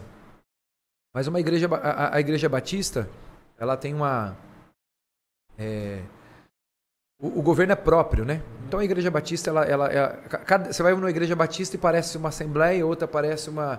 Eles têm algumas coisas que eles precisam preservar, mas muitas coisas são de autonomia do, do próprio local, né? E essa igreja que eu me converti é uma igreja muito avivada, é até hoje, uma grande igreja em Marília. E eu estava aí, é, é, é, tinha saído da fase emo, mas ainda estava vivendo a fase pecadora, né? Muita festa, muita balada, muita bebida. E eu saio para ir para uma festa e quando eu estou indo para essa festa, eu com o meu carro, eu chego numa esquina de Marília, uma preferencial que não era minha, eu paro para que outro carro pudesse descer. E a hora que eu olho para ver se o carro estava descendo, na esquina tinha uma igreja de porta aberta e a porta aberta estava direto no meu rosto. E estava no momento do louvor. E eu olhei e falei assim, cara, eu tô com tempo aqui, a festa é mais tarde, eu tô na rua de bobeira, eu vou entrar ouvir música, gosto de música, quem sabe algum rapaz aí pode tocar numa banda minha, assim, eu vou entrar. Entrei, sim, sem muita pretensão, ninguém me convidou, ninguém falou nada, eu entrei simplesmente, porque, literalmente porque a porta estava aberta. E eu entro, sento no, prim, no último banco, logo no primeiro banco da, da entrada, eu sento ali, o louvor tocando, o pessoal em pé, eu sentado, é porque ainda não, não, não é, não, embora já tinha vivido alguma essa questão de louvor, eu fiquei em pé e tal, eu estava meio, não era tão familiarizado mais com essa liturgia, muitos anos longe da igreja. Eu, assentado ali, estava tocando uma música do Fernandinho, que inclusive lançou naquele ano, que ela chama Águas Vivas. E ela fala: Minha alma te deseja, o meu espírito anela por ti. A cada dia sou levado a te buscar, o meu desejo é no teu rio mergulhar. Tenho sede de tuas águas, nela encontro paz em meio à tribulação enquanto adoramos, enche este lugar, alguma coisa assim, eu não lembro o final, e daí águas vivas fluindo. Essa música começou a tocar, cara, e, e, e, e cada frase que, que, o ministro ia falando, cara, meu coração batia mais forte. Cada hora que ele falava, cara, ele está falando o que, o que eu estou sentindo agora. E ele não tinha nem terminado a música, eu estava no altar ajoelhado. Fui sozinho, ninguém me convidou, e eu e aí permaneci lá. E daí não saí mais. Não fui pra festa, não, não usei mais droga, não bebi mais nada. Tudo, tudo. Com 22 anos isso? 22 anos. E, mas aí logo de, Então você já se converteu porque você tem 37 hoje? 36. 36. Então você se converteu nessa igreja e aí você já deu start no teu ministério, porque você ficou quantos anos na JNI? Eu, eu fui para a igreja do Nazareno em 2009. Em 2007 eu me converto, na igreja do Nazareno eu chego em 2009, porque a Talita vai me visitar, no, eh, eh, vai me visitar, pretensão minha. Ela vai numa festa, numa, num, num, evento que a minha igreja batista em Marília estava realizando. Ela morava na cidade do lado, a prima dela era da minha igreja. E ela vai para lá para visitar uma festa caipira da igreja. Ó, conheci minha mulher na festa É, junina também. então, aí. Tem gente que fala que é pecado, hein? E eu fui, tava de bigode, tava uma graça. E eu vi ela entrando na igreja. Igreja lotada, nossa igreja era muito grande lá. Era um evento para uns 600 jovens no dia. E eu vi ela entrando, um amigo meu falou assim: Quem que é aquela moça que tá entrando com, com a, com a fulana? Eu falei, cara, eu não sei quem é, mas tira o olho que é minha. Eu falei. Daí eu fui para cima. Daí foi, foi difícil, foi, foi, foi, trabalhoso. E daí é, eu, eu, eu me interesso pela Thalita, conheço a prima, começo a conversar, tal, tal, tal, tal, né? Daí tento me aproximar, difícil, é, foi complicado. Vou, começo a perseguir ela, parecia um stalker, sabe? É, ia na cidade dela, espiava, aparecia de bicão em festa que ela tava, é, porque eu queria. Interessei, eu sabia que era uma mulher de Deus, eu tinha o desejo de, de, de, de ter um relacionamento em Deus, desde quando eu me converti, eu falei assim, eu quero, eu já, já tive muito relacionamento errado, eu quero ter um relacionamento agora em Deus. E na igreja, é, é, pouco, pouco seletivo, cara, a igreja tinha 600 jovens e eu falei assim, não quero ninguém daqui.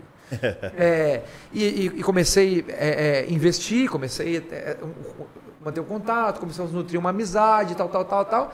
Passou uns bons meses, a gente começa a namorar. Na hora que a gente começa a namorar, cara, eu já tinha o, a- o desejo de casar. É, eu, eu não peço ela nem para namorar, eu peço para casar com ela. Converso com os pais dela no dia e, e falo, eu vou casar com a filha de vocês. Eu vim aqui, eu quero, os- só me deixa preparar tudo. E então, e, e daí eu falei assim, cara, eu vou embora, eu vou pra Garça, vou morar na cidade dela, ficar mais perto, sonhar junto, planejar junto. Isso, uns 30 quilômetros. Nessa região aqui, cara, 30 quilômetros não é nada, né? É de Campinas. Hoje eu rodo para ir para Itu 60 quilômetros, fácil, nem sinto. Mas pra gente na- no interior, cara, 30 quilômetros era uma viagem pro Nordeste. Então eu falei, não, vou mudar, eu não aguento ficar longe dessa mulher, tal, tal. E eu. Longe, 30 É. quilômetros. Era isso. É, era isso, cara, era isso. Pouco ansioso, cara, convicto. E daí eu fui conversar com o meu pastor. Pastor, olha, eu vou casar. Isso, aquilo, aquilo, outro. Eu vou me mudar, porque ela mora lá. Eu não quero tirar ela de lá. Eu, eu, eu vou lá, a família tá lá, tal, tal, tal, tal. Ele me abençoou. E daí ele falou assim: Rafa, não tem uma igreja nossa lá. Mas se você é, quiser uma igreja séria para que você possa congregar em Garça, a igreja do Nazareno é uma boa igreja. E, e daí ainda deu certo, porque Garça é uma cidade pequena, né? Que o primo da Talita, pastor Walter, era o pastor da igreja de Garça. E a Talita era da Assembleia de Deus. Só que o pastor da Talita da Assembleia de Deus também tinha acabado de ir embora. E estava mudando o pastor, e mudou o pastor, veio um pastor muito diferente, mudou o sistema, eles também estavam deslocados na igreja. E daí eu falei assim: ah, bom, ó, eu tô indo para Garça, mas para a Assembleia eu também não vou. Assim, então vamos no meio termo. E daí nós dois fomos para a Igreja dos Arenos. Chegamos juntos na Igreja dos é, ainda, é, é, isso em dezembro de 2009. E daí eu chego na Igreja dos e, e já me envolvo com, com, com liderança de juventude. Porque eles tinham um trabalho muito discreto com jovens. Eu vinha de um contexto bom, de uma igreja muito grande, com jovens, ajudava na liderança já. Estava muito colado com o pastor e começa a trabalhar ali. E daí começa o meu trabalho com juventude. Em 2010, meu trabalho começa com juventude. E daí fui trabalhando na igreja local, fazia parte do conselho em 2010, assumi a liderança em 2011, 2012, 2013 assumo meu distrito, então começo a fazer parte do conselho nacional da JNI. E daí até 2019 faço parte do conselho como líder do distrito. 2019 saio do distrito e assumo a, liderança nacional. Ficou até o ano passado, né? E até o final do ano. Até o final do ano agora. Que da hora, né, mano? Você viu quando a gente é ousado. assim- Mano, o Rafa desde sempre é ousado, cara. Da hora, qu- Quando eu crescer, eu quero ser igual o Rafa. da hora demais, Rafa. Foi, foi engraçado, essa, essa parte da, da liderança de juventude, quando eu assumi o distrito em 2013, o nosso distrito era, é assim, a, a igreja Nazarena é dividida em regiões, né? E cada região cuida de um determinado número de igrejas. Daí esse número de igrejas o distrito. O nosso distrito tinha acabado de desmembrar de outro distrito. Cresceu muito, falou assim, não, vamos dividir em dois distritos para que possa ser melhor cuidado. Então o nosso distrito era um distrito novo. Então aqui teve uma eleição, uma assembleia, elegeu os líderes para esse distrito e para esse e dividiu. O líder de jovens do distrito era da minha igreja em Garça. Ele tinha sido eleito lá, eu não era o líder. E daí teve a assembleia. E nas assembleias do, do, do- do distrito tem as convenções. Então o líder do distrito da JNI, ele faz uma reunião com todos os líderes das outras igrejas locais, de todas as igrejas que tiver 30, 50, 60, faz norteamento, tal, tal, projeto, é, tudo, tudo, mentoria, tudo que ele quiser, agenda. E eu, daí eu chego nessa assembleia, foi a primeira assembleia distrital que eu fui na vida. Mano, e é muito da hora, velho. É eu hora, participei né? de É uma... da hora, né? Você já foi, Heitor? Mano, é muito Cara, da é muito- hora. eu, eu sou rato de assembleia. Eu vou até a assembleia que não é do meu distrito. É muito legal. Tá lá mal do nada, assim, aí do nada um prote... protesto que fala? Ah, sei lá, depende- depende do Entram lá, protesto, não sei Isso, o quê, é. aí começa um, mano, é muito Isso é muito legal da- da- da do governo representativo da igreja, né? Porque as pessoas elas têm parte, né? E daí eu chego lá nessa reunião e, única, e como o distrito era novo, o superintendente, que era o líder do, do, do distrito, ele sabia que o líder de jovens era da igreja de Garça, mas não sabia quem era. Não tinha conhecido ainda. Sabia que tinha sido eleito, mas não sabia quem era. E daí eu tô na reunião lá do lado do meu pastor, o pastor de Garça. E o líder da- da- do distrito não tinha ido. Ele estava com motivos de trabalho, depois ele, ele também se desligou da igreja, depois voltou, mas ele tinha mudado de cidade, ia mudar de cidade, mas ele não foi na reunião. Tava na igreja, mas não foi. E daí, a hora que, ó, daí o pastor superintendente tá falando assim, ó, a gente vai dividir nas convenções aqui, tal, tal, tal, ó, é, fulano de, de- do, do ministério, que hoje é DNI, mas era o MED, de educação, vai com, com o pastor fulano de tal. Olha, fulano do MNI vai lá com, com o fulano de tal. E daí, é, JNI, ele tira o microfone e pergunta pro meu pastor. É esse o cara? Pergunta. E daí o meu pastor não entendeu também. Achou, tipo, falou assim, que tava fazendo uma graça. E daí meu pastor falou assim, é, isso é o cara. E daí, é, e daí ele falou assim, é... E, o, e a JNI vai lá com o rapaz de garça. E apontou pra mim. Daí eu travei assim, ó. Assim agora. E daí começou a dividir, eu fui correndo para falar com o pastor surpreendente, falei assim, pastor, houve um equívoco aqui. Ok, ok, ouve aqui. Eu não sou o líder do distrito. Assim, eu sou de Garça, mas eu não sou o líder do distrito. Eu falei assim, mas cadê o líder de Garça? Eu falei assim, do distrito que é, o de, que é de Garça. Eu falei assim, ele não veio. Eu falei assim, então é você. Nossa, mano. Cara, e daí, é, é, é, nesse tempo já tinha sentado lá umas 50 pessoas para eu dirigir uma reunião. Eu nem sabia como que era, porque eu nunca tinha ido. Caraca, velho. E daí. E, e o pior é que a, a delegação de, de juventude era maior. Então ficou no templo. Os outros foram para salas, né? E ficou no templo. Então os pastores que não quer, não quer participar de nada, ficaram lá, eu surpreendi, tudo sentado na minha reunião. Cara, e daí eu, eu, eu falei uma hora e meia lá. Se você perguntar o que eu falei, eu nem sei. Mas daí acabou a reunião, ele veio, ó, é você agora, tá? Daí foi, daí fui. fui Ele no seminário? Tava no primeiro ano do seminário. Primeiro ano do seminário. E daí fui eleito, reeleito e tal, e fui ficando, fui ficando. E daí saí porque quis sair também, porque daí eu já estava assumindo outras responsabilidades na JN Brasil, e daí entreguei. Que assumiu já era um, é um- era um outro pastor que já- que já estava caminhando junto, que eu já estava trazendo para perto para me auxiliar, e ele assumiu lá. E eu fiquei, mas foi assim, na, na- eu, eu, eu, eu cheguei na juventude da JNI assim por acidente. Foi Que da hora, velho. Ô, Rafa, puxando o JNI como assunto, eu não sei a tua percepção agora, você tá no, saindo, saiu agora da JNI no fim do ano, e tu, você não tem muitos jovens, não tem Ministério de Jovens ainda, né? É, mas, eu não sei você, mas eu percebo que depois da pandemia a gente tá tendo um desafio agora com os jovens. Você não acha que, de maneira geral, assim, a gente vê nas igrejas que a juventude tem, não sei se perdido um pouco do, da, dessa parte de estar mais em destaque dentro das igrejas. Eu não sei, essa é uma percepção minha, particularmente. Bom, é, a gente ficou em casa alguns meses. Ia, voltava, né? Pandemia. Muito culto online. Você, continu, você conseguia assistir uma palavra. Você conseguia assistir uma palavra online se quisesse. Você conseguia acompanhar um louvor em casa se, se, se, se quisesse. Você conseguiria é, ter um tempo de oração em casa se quisesse. E quando as pessoas elas voltam para o presencial, elas continuam a fazer a mesma coisa que em casa era possível fazer. Então, isso já não aquece mais o coração da forma que aquecia. Eu, eu, eu tenho, eu tenho a- a ideia de que é, o que a juventude mais precisa hoje é de é, propósito, é, direcionamento, para ser mais exato, mais do que direcionamento, de é, uma causa. Uma causa. Uma razão pela qual. Tô... Por que, que a gente está na juventude? Por que, que meus jovens se reúnem? Qual é o propósito da minha reunião? É um ajuntamento de gente da mesma faixa etária? Então a igreja não é para todo mundo? Então eu preciso ter um culto de jovens só para dizer que a pessoa de tal idade a tal idade tem um lugar deles? Uh! Assim, eu não concordo com esse tipo de liderança, não concordo isso com esse tipo de juventude. Eu acho que isso é pouco.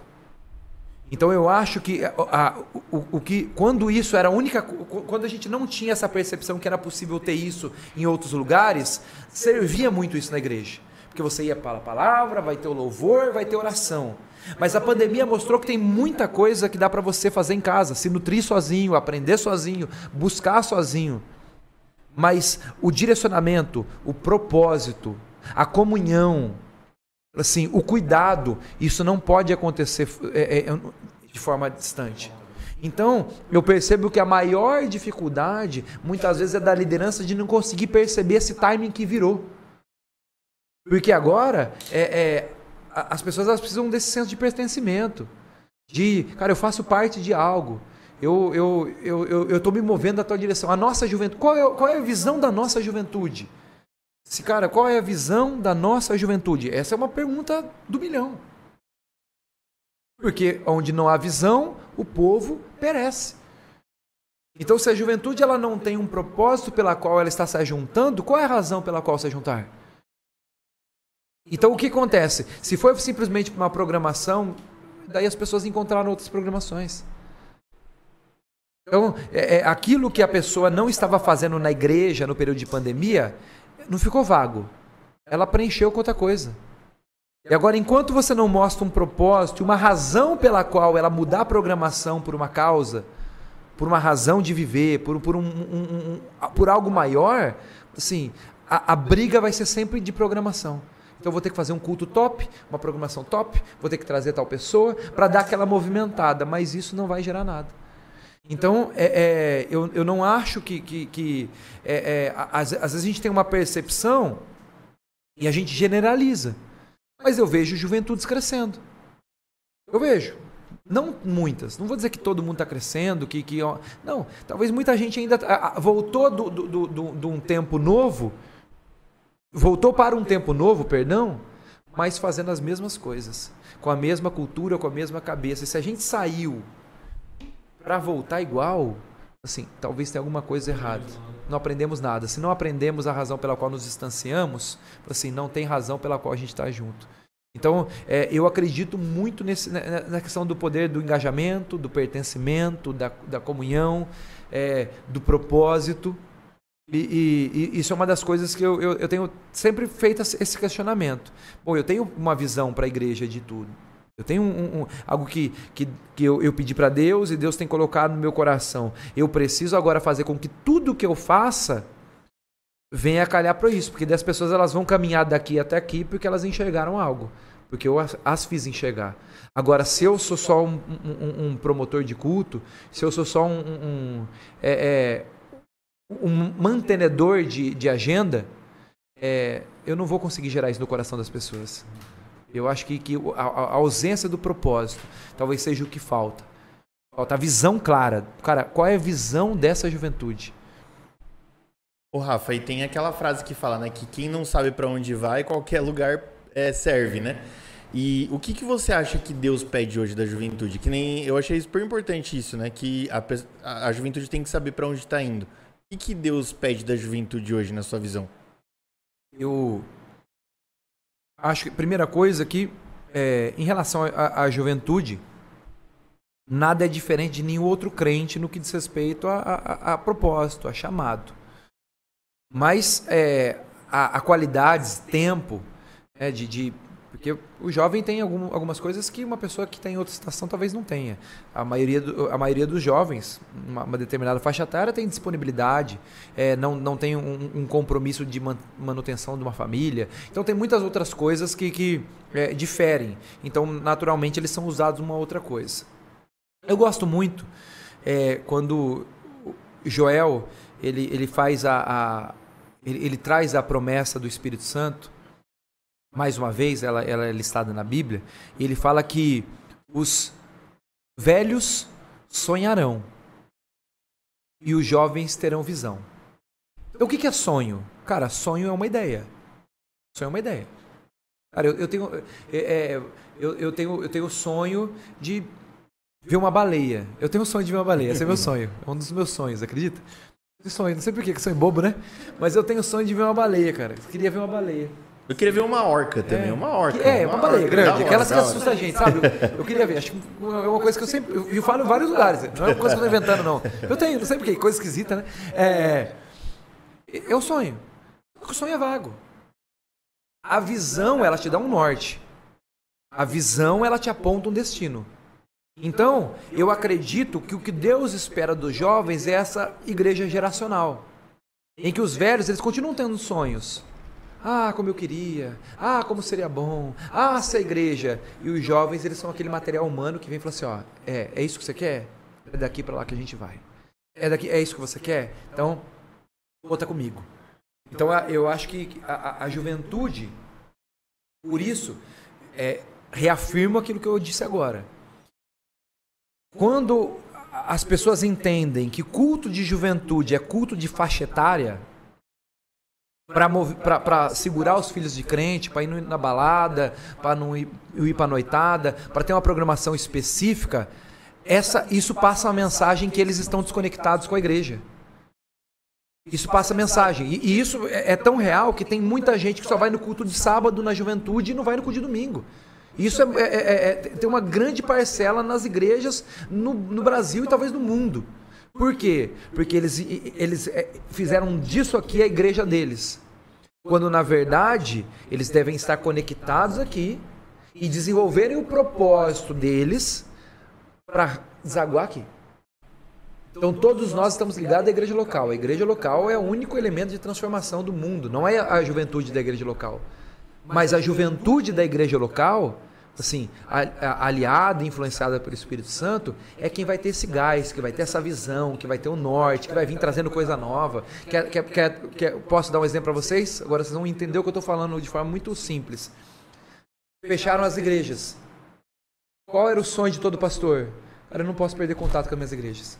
Eu não posso perder contato com as minhas ovelhas. Quem teve visão para resolver? Nós. Nós. Isso aqui, ó. Uhum. Os, os jovens assumiram um papel, cresceram no ministério neste tempo. Por quê? Porque neste, nessa parte da história, o, o, o propósito se cumpriu. Um sonho atrelado à visão. Assim, do, todo mundo trabalhando junto, assim, pode fluir e fazer alguma coisa. Esse negócio que você falou é muito sério, né? Essa questão do pertencimento do jovem à igreja, né? É, é, é o que você falou, né? Não tem que estar tá descolado um do outro, né? Jovem faz parte da igreja, ali da igreja geral, digamos assim, né? E a gente tem visto muito isso, né? De se fazer um ministério à parte, um, uma, e aí vira o culto de faixa etária que você falou, e, e, essa rivalidade, né? Ah, e a gente cansa de ouvir, né? Ah, você poderia estar tá em outro lugar, você poderia estar tá na balada, mas você está aqui. E aí a gente é muito pouco para a igreja isso. Você ser um rival de uma balada, não é, não é esse isso, o propósito da é. igreja. É, é, é, não, não, é por medo, não é, não, não é por, por, por, segurar, por colocar ali o, o, uma, uma, cerca em volta. A gente precisa ter uma programação para segurar os nossos jovens. Não! Você precisa ter um propósito para soltar os seus jovens. Para que eles possam ir, para que eles possam influenciar. Para que daí volta daquilo que a gente estava falando. Assim, como que todo cristão pode cumprir o propósito? Só assim. Porque se a gente entender, trouxer aqui para dentro, só dá para ser cristão sendo pastor, líder, pregando e ministrando. Então o propósito, ele é o que dá norte para nossa vida cristã. E isso precisa ser feito dessa forma. Tem uma pergunta aqui, vamos partir para as perguntas. É, ô galera, quem tiver aí quiser mandar pergunta, pode mandar, tá? Pode participar aí então, com a gente. A Jéssica perguntou aqui, ó. A Jéssica do, do Carlinho. Ó. Meu amor, te amo, ela tá no hospital agora. Te amo. Pastor Rafa, quais as evidências do batismo do Espírito Santo? Necessariamente vem com falar em línguas? Essa é a pergunta de ouro. Não. Pronto. Não. Na verdade, é, a evidência. Eu, eu, é, é, tão legal quando a gente fala de batismo com o Espírito Santo. Quando a gente fala do Espírito Santo, a maioria dos cristãos começa a pensar teologicamente. O mais pentecostal já vai pensar no Chamanaias. O mais tradicional, sensacionista, vai dizer isso aí é, é, é para outro tempo. Então, é, é, uma pessoa mais conservadora vai pensar no fruto do Espírito. Então, é, sempre quando a gente fala do Espírito Santo, as pessoas elas pensam de forma teológica. Mas é, é, isso é um engano. Porque a maior coisa e a melhor coisa é, do batismo do Espírito Santo é saber que o Deus, Criador do céu e da terra, escolheu habitar em mim. Cara, isso já era pra gente fazer uau! Isso é a melhor coisa do mundo. Agora, as evidências, a evidência é, é o aperfeiçoamento, assim, então o, o processo de santificação, então, isso é uma, uma coisa. Que... O fruto do Espírito, naturalmente, ele vem através disso. O fruto do Espírito só pode vir dele. Então, o Espírito Santo está em mim. O fruto dele vem sobre mim. E daí eu posso é, acessar todas aquelas coisas que Gálatas vai dizer para a gente, para que a gente que, que, que, o cristão ele tem quando está no, no, não tem como eu desenvolver fruto do Espírito. O fruto do Espírito eu recebo. Não tem, ah, eu preciso desenvolver a minha. Não, o fruto é do Espírito. Se você tiver com o Espírito, ele vai te capacitar para você ter a mansidão, o domínio próprio, a paz, a alegria todas as coisas que precisam. Essa é uma das coisas. Os dons, eles não são uma evidência. Não podem ser uma evidência. Porque eu já vi muita gente fazendo coisas com dons que não condizem com atitudes espirituais de gente que é cheia do Espírito Santo. Então, o dom ele está atrelado a um propósito. Então a Bíblia diz que Deus não dá um dom. É, Coríntios 12, 1 Coríntios 12. Deus não dá um dom porque a pessoa está cheia dele. Deus dá um dom conforme convém e apraz. Cara, se, se não tiver ninguém para profetizar, Deus vai usar a boca do Mr. Catra se for preciso. Senão, ele usa. Pode usar. A Bíblia está cheia de, de, de, de, momentos em que pessoas que não tinham uma familiaridade com Deus foram usados para propósitos, foram usados com dons. Foram... Então, o dom ele não é uma evidência. O dom é um dom, é uma graça que Deus dá a quem apraz. Então, naturalmente, como a, a, a, é, os dons eles servem para edificação, é, seja edificação pessoal ou edificação da igreja, é, eles estão muito mais dentro da igreja dentro do ambiente cristão. Mas a gente não pode classificar isso como uma evidência. A nível de, de curiosidade, quando a Bíblia fala de línguas estranhas, em Atos capítulo 2, por exemplo, o termo do grego é glossa, que é língua, é outra língua, mas conhecida. Então, quando o, o, o, o Atos 2, eles não começaram a falar língua estranha. Não é, não é, o irmão está falando que o irmão é, é, é de Nebes ou de Calábrias? Qual que é a sua vertente? Não, não era isso. Era, era, é, era, era línguas maternas. Por exemplo, você não entendia o que eu falava. Uhum. Mas à medida que o Espírito Santo vem, eu falo, falo assim, e você compreende como se fosse na tua língua. O Rafa, só acho que é, seria legal a gente contextualizar rapidinho que ali era o momento da festa da Páscoa, né? É, Pentecostes. Pentecostes, desculpa. E eles estavam em Jerusalém, judeus de todas as áreas, né? Então por isso que não entendia. Porque às vezes a gente pensa assim, ah, mas não era todo mundo de Jerusalém? Não, mas era ali um, um, um ajuntamento de gente que teve a diáspora lá, lá atrás os judeus iam ali na peregrinação deles, né? Por isso que eles não se entendiam assim no dia a dia. Quando 1 Coríntios 12 fala sobre os dons, e daí enumera alguns dons, fala sobre a questão da língua e daí, esse aí está falando de, de, de, língua estranha, literalmente estranha, dessa que a gente. dessa ideia pentecostal, né? Então fica mais fácil de compreender. E fala da interpretação de língua nesse sentido. Mas aí não está falando desse, do Espírito Santo. Está falando de, do, do, jeito que o Senhor distribui os dons. Se a gente atrelar o batismo com o Espírito Santo, a evidência, se fosse línguas, era eu que não falo japonês falar e você entender não língua estranha da forma que as pessoas falam hoje. Então não tem como eu atrelar isso. A pessoa ela pode ser batizada com o Espírito Santo e ela falar uma língua, pode, mas não é uma regra e não é uma evidência. A evidência do batismo com o Espírito Santo é uma vida transformada, devotada a Deus, pronta para o serviço e que manifesta o fruto do Espírito. Nossa, e, essa então, foi então, assim, fundo, hein, mano? É, é sério isso daí, porque é, a gente às vezes trata assim é, né, não é, é, muito sério porque eu venho do contexto né, que, a, que a, o dom de línguas ele, ele tem uma, ele, ele se sobressai sobre os outros, né? E ele é como uma evidência, tratado como uma evidência. E é muito sério isso porque a pessoa que não fala, que não recebeu esse dom, ela parte para duas opções. Ou ela acha que ela não está convertida e aí começa a gerar uma dúvida Muita nela, crise. gera crise, ou ela começa a mentir. Tipo assim, ela cria uma língua e ela fala ali como se fosse uma língua estranha, mas é o que ela produz pra, um, gerar isso nela, né? tem, tem um, um, um- um instituto é, de, de. Não vou dizer teologia, mas de formação de, de, de, de- gente. é, não, não consegui compensar. Mas ele, ele é baseado na, numa, num- num- numa doutrina e, e tem uma aula que fala sobre isso. E se você não falar em línguas na aula, você não, não passa. E daí a pessoa chega lá e trava. E daí, co- como é que faz?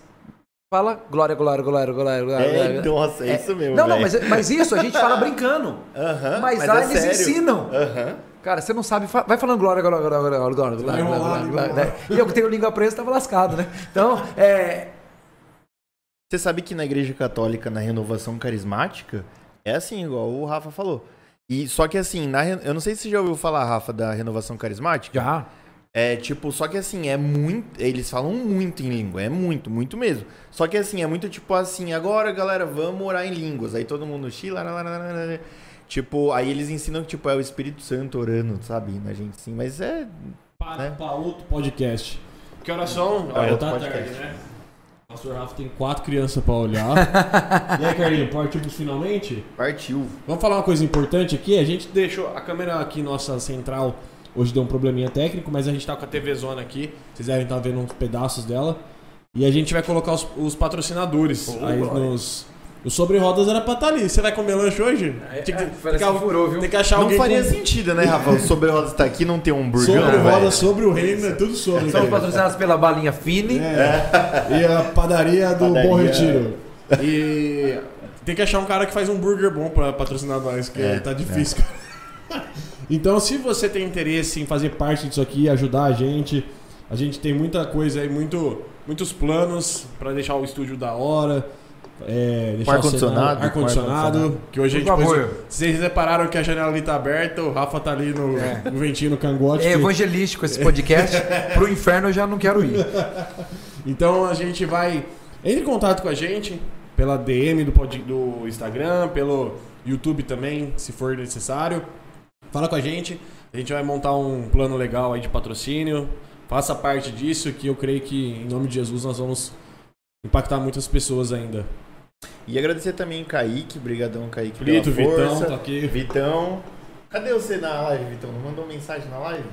Mandou uma pergunta. Vitão tá chique, velho. O Plito tá ali também, ó. Plito também, salve Plito.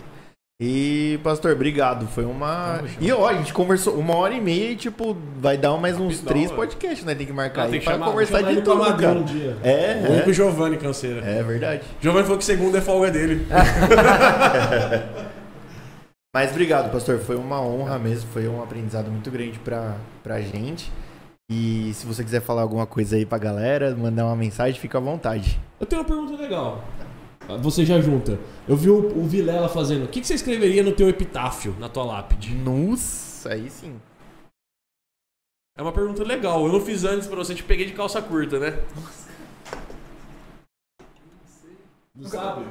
É, não, não, não, não- eu, eu sou crente, cara, então eu não me preparei pra morrer. Eu escreveria É. entre razões e emoções. Nossa. A saída, a saída é fazer valer a pena. é uma boa, é uma boa. Querendo ou não, é uma boa.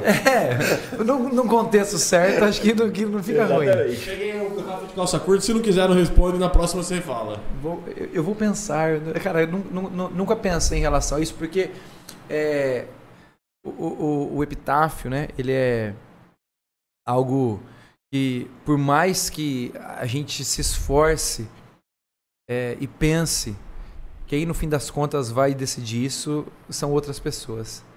Então, é, eu.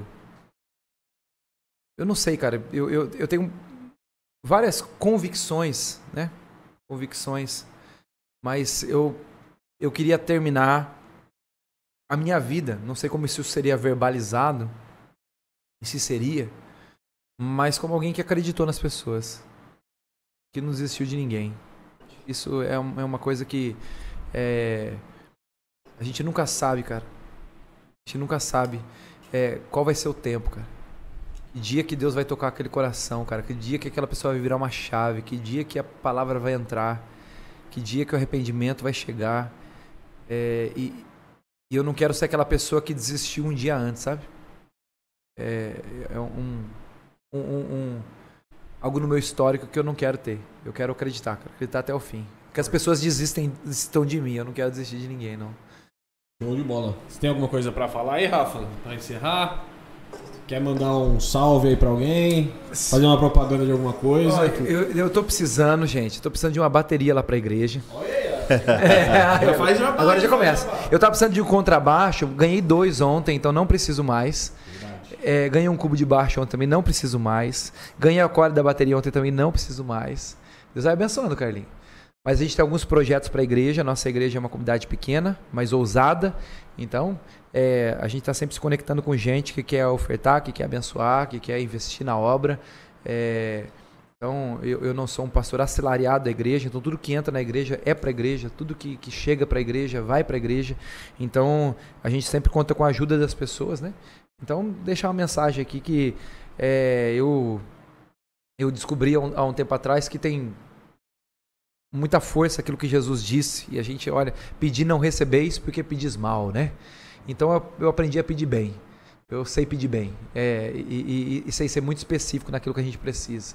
A gente tem muito- muitos desafios lá na igreja. Quero climatizar a igreja para quando vocês forem lá, vocês não passarem o que eu passei aqui hoje. Exatamente. Então- Olha que vergonha, né, cara? É, Então, é, são sonhos que a gente tem e Deus tem usado pessoas para nos abençoar e pode ser que, que lá na frente é, alguém que está assistindo, alguém que vai assistir, ou daqui um, dois, três anos, alguém vai esbarrar nisso aí. Diz, Pô, vou descobrir como é que tá isso aí. Então, eu deixo registrado. Isso aí. Isso aí. Então sigam lá Nazare... Nazareno e tu. Nazareno e tu. E você, PR Rafa Machado. PR ponto. PR ponto Rafa Machado. É. Muito- Cara, é muito. A gente vai deixar na descrição aqui o. PR é muito mal. né?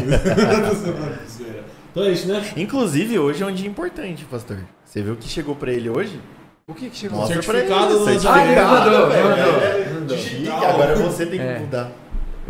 Você tem que colocar o pé. Não, não vou pôr não. PR ponto. PR.